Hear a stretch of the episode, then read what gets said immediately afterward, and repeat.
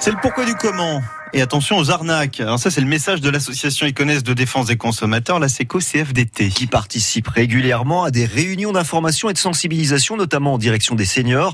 C'était le cas hier à la maison de quartier des Pieds d'Alou à Auxerre. Delphine Martin, quelles sont les arnaques les plus fréquentes dans notre département? Selon l'association ASECO CFDT, l'escroquerie la plus courante dans Lyon, en direction des personnes âgées, c'est le démarchage abusif, en porte-à-porte ou au téléphone. On cible clairement les seniors qui sont parfois isolés, souvent plus crédules. Et quand 900 ans tu auras, comme moi, moins en forme tu seras. On leur propose des panneaux photovoltaïques ou des pompes à chaleur, un ravalement de façade, une nouvelle isolation ou encore des détecteurs de fumée. C'est un lot, c'est une affaire. Il a marché à fond le gars. En réalité, tout cela est hors de prix. Et en général, on presse les personnes âgées pour qu'elles signent un bon de commande, un devis, parfois même un crédit revolving. Souvent, les travaux sont mal faits ou alors carrément pas terminés. Et comment les éviter ces arnaques? La première règle, c'est de ne rien signer sur le champ. Ne donnez votre accord pour rien. Je dis non, non, non, non, non. Le mieux, si vous envisagez des travaux dans votre maison, c'est d'en parler à des artisans que vous connaissez ou qui sont recommandés par des voisins ou des amis. En général, ils sont moins chers et en plus, si vous avez un problème, vous saurez aisément où les joindre et comment les identifier. Et puis pour éviter toute visite gênante, on conseille de rester discret. Si vous êtes veuf ou si vous vivez seul, par exemple, n'indiquez pas votre prénom sur la boîte aux lettres, mais seulement votre nom de famille.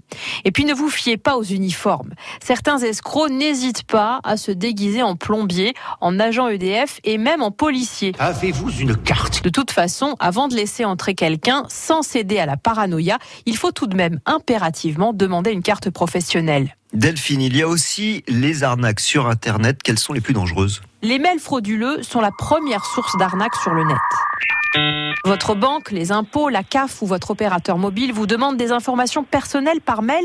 C'est louche. Les scénarios sont variés. On vous annonce que vous avez droit à un avoir fiscal, que vous avez gagné à une grande loterie, on vous demande de faire un don à une association caritative. Même s'il y a le logo, eh bien ces messages sont quasiment toujours faux et ne visent qu'une seule chose, récupérer vos coordonnées bancaires. Supprimez-moi ces messages, voilà. Oust, à la poubelle. Les arnaques, moi je les soigne, comme disait Raoul. Moi, quand on m'en fait trop, je correctionne plus. Je dynamite, je disperse, je ventile. Non mais... Le pourquoi du comment à retrouver sur le site internet de France Bleu Auxerre. Capucine Frey nous rejoint dans un instant pour euh, vous raconter l'histoire du piano. Ça s'appelle On n'arrête pas le progrès.